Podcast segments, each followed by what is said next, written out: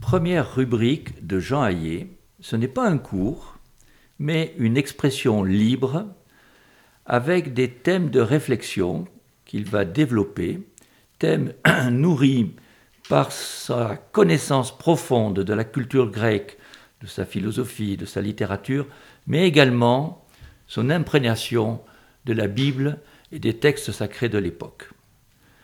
Jean Hayet, merci. Merci Frédéric. Chers auditeurs de l'Université du temps libre de Tarbes et de Bigorre, je suis très heureux de m'adresser à vous par cette chronique. Le sujet de la chronique d'aujourd'hui, et d'abord son titre, vous le verrez, va certainement vous surprendre. J'ai intitulé en effet ma chronique Meurt Diagoras. Vous devinez qu'il va s'agir des Grecs. Donc, meurt Diagoras. Cette injonction brutale qui a toutes les apparences d'une condamnation n'a rien de macabre ni même de lugubre. Qui était Diagoras? Diagoras était l'homme qui, le jour où il entendit ces paroles terribles, avait tout pour être le plus heureux du monde, et voilà qu'on lui enjoignait de mourir. Nous sommes donc à Olympie, en Grèce, vous le devinez, en plein 5e siècle avant Jésus-Christ. Diagoras est un athlète né dans l'île de Rhodes, mesurant près de 2 mètres. Il a un palmarès à faire mourir d'envie tous les Marcel Cerdan et tous les Cassius Clay du monde. C'est un boxeur, plus exactement un spécialiste du pugilat grec, sport en comparaison duquel les uppercuts de Cassius semblent des caresses, car le poing et l'avant-bras du pugiliste sont recouverts de lanières d'un cuir rugueux et très dur, destiné à faire très très mal à l'adversaire. Nous savons d'ailleurs que les accidents mortels n'étaient pas rares dans ce sport de brute. Eh bien, le palmarès de Diagoras dans le pugilat est impressionnant. Il a remporté au moins huit victoires aux quatre grands jeux panhelléniques. Les jeux panhelléniques, ce sont des concours où participent les Grecs de toutes les cités. Ce sont les Jeux olympiques à Olympie, les Jeux pythiques à Delphes, bien connus par l'oracle, les Jeux ismiques à Corinthe, puisque Corinthe est sur un isthme, les Jeux néméens à Némée, petite cité du Péloponnèse. Donc, dans ces quatre cités, on organisait à rythme régulier des jeux sportifs, des concours sportifs. Ajoutez à son palmarès, que je viens de vous énumérer, de nombreuses victoires dans quantité de cités grecques. Bref, partout en Grèce, à l'occasion de concours ou de fêtes religieuses, puisque ces concours d'ailleurs ont lieu lors de fêtes religieuses, ces très chers anciens qu'on se plaît à imaginer en poètes, artistes ou philosophes, s'offraient gratis du sang et des larmes. Donc, partout, ces chers anciens s'offraient ce spectacle et voyaient notre géant rhodien, un être effrayant et monstrueux, dit le poète Pindare qui a chanté sa gloire. Et donc nos Grecs accouraient pour voir abattre l'adversaire. Bon sang ne saurait mentir. Diagoras produisit trois fils qui voulurent faire mieux que le père. L'aîné s'en tint au pugilat, la discipline du père. Les deux autres montèrent au cran supérieur le pancras. Alors je vais insister un peu sur ce sport tout à fait spécial. Le pancrace était un mélange de pugilat et de lutte. Certes, on y combattait à main nue, mais tous les coups, ou presque, étaient permis, y compris avec les pieds. Vous voyez, avec le pugilat et le pancrace, on a vraiment des sports de brutes. Les trois fils de Diagoras remportèrent des victoires, et l'un d'eux même au moins autant que le père. Vertu du bon exemple, deux petits-fils se lancèrent aussi dans la carrière du pugilat et du pancrace. L'un d'eux avait même comme entraîneur sa propre mère, à l'allure masculine, nous dit-on. Et ils remportèrent, bien sûr, à leur tour, des victoires olympiques. Mais pensez-vous, une fascination secrète pour ces pratiques brutales m'entraîne loin de mon sujet? Pas du tout. Ces détails étaient indispensables pour comprendre la fameuse injonction Meurs Diagoras. Mais je dois à nouveau remonter le temps, non pas de 25 siècles, pour revenir à Diagoras, mais d'un bon demi-siècle.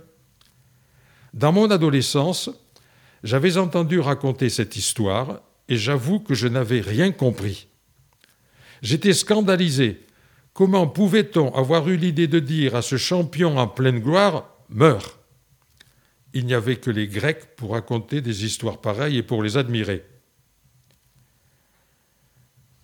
Oui, mais comme dit Saint Paul, quand j'étais un enfant, je raisonnais comme un enfant. Autrement dit, je raisonnais court et il me manquait tout simplement l'expérience. Mais revenons à l'histoire de Diagoras. Ses trois fils, on l'a vu, et ses deux petits-fils remportèrent à leur tour donc des victoires olympiques. Après l'une de ces victoires à Olympie, Diagoras fut porté en triomphe sur les épaules de ses fils, dans la foule des spectateurs, qui lui lançaient des fleurs et le proclamaient heureux. C'est alors qu'un Spartiate lui lança, en l'embrassant, Meurs, Diagoras, tu ne monteras pas sur l'Olympe. Diagoras est au sommet du bonheur. Pour prendre la mesure donc de ce bonheur, entrons dans la mentalité des Grecs du 5e siècle. L'exercice de ce corps qu'exaltent les statues dont ils peuplent les sanctuaires et les temples est essentiel. J'insiste, l'exercice du corps est pour eux quelque chose d'essentiel. Partout où ils s'installent, les Grecs construisent des gymnases et des palestres, autrement dit des gymnases où l'on s'exerce, et des palestres où l'on se livre au combat pugilat Pancras.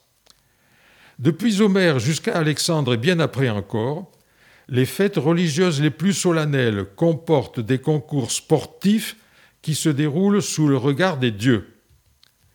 L'athlète qui remporte une victoire à l'une des grandes fêtes panhelléniques que j'ai citées tout à l'heure, à Olympie, à Delphes, à Corinthe, à Némée, donc l'athlète qui remporte une victoire est plus honoré dans sa cité qu'un général victorieux. Cela peut nous paraître bizarre, mais c'est ainsi.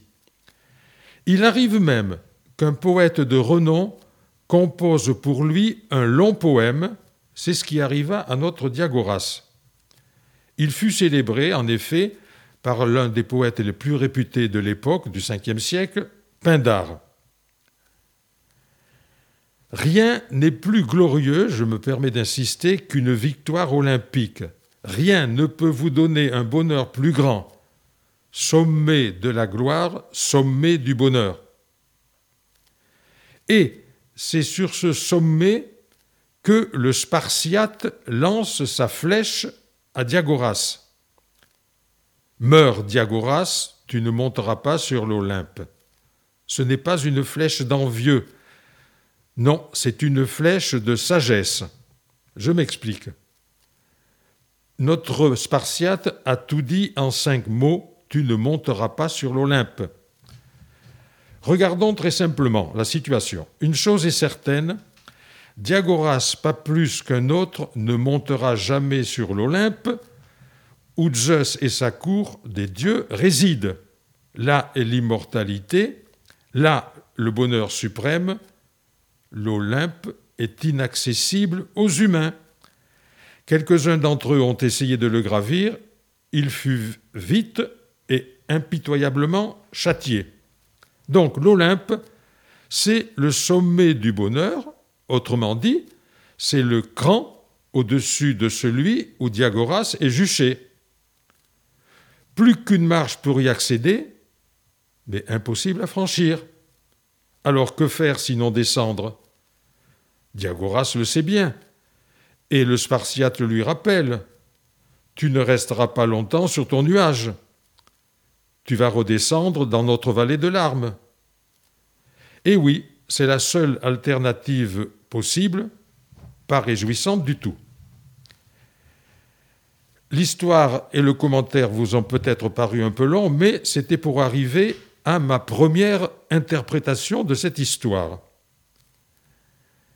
Le Spartiate dit en substance à Diagoras Évite donc, Diagoras, toutes ces déconvenues, toutes ces souffrances qui t'attendent à la sortie d'Olympie, le pénible entraînement quotidien qui va dévorer ta vie, l'humiliation des défaites à venir, on n'est pas éternellement jeune et vigoureux, les maladies, la décrépitude, non, dira Diagoras, je ne veux pas connaître cela, je me suicide.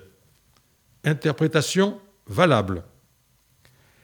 Mais il y a une seconde interprétation, une seconde signification, qui est la mienne, non pas que je rejette la précédente, mais la seconde, je la fais mienne, et qui va beaucoup plus loin, beaucoup plus profond, qui ouvre, me semble-t-il, des perspectives insoupçonnée et séduisante. La mort, certitude la plus grande pour les humains, a des liens privilégiés de façon surprenante et paradoxale. Je me permets d'insister, je vous développe ma réflexion sur ce sujet, donc la mort a des liens privilégiés de façon surprenante et paradoxale à la fois, avec le malheur et avec le bonheur. C'est là que je veux en venir. Nous avons tendance à ne la voir qu'en compagnie du malheur. Notre propre mort est celle de tous ceux qui nous sont chers. Lien étroit, oui, avec le malheur, c'est évident, ce sont peut-être les liens les plus fréquents. Et pourtant, le lien avec le bonheur n'est pas moins étroit, tant s'en faut.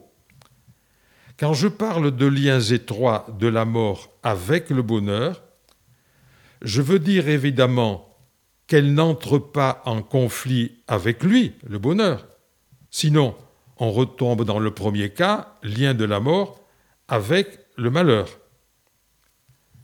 Puisque si elle combat euh, la mort, combat le bonheur, elle n'a rien à faire avec lui. Il faut l'appeler malheur.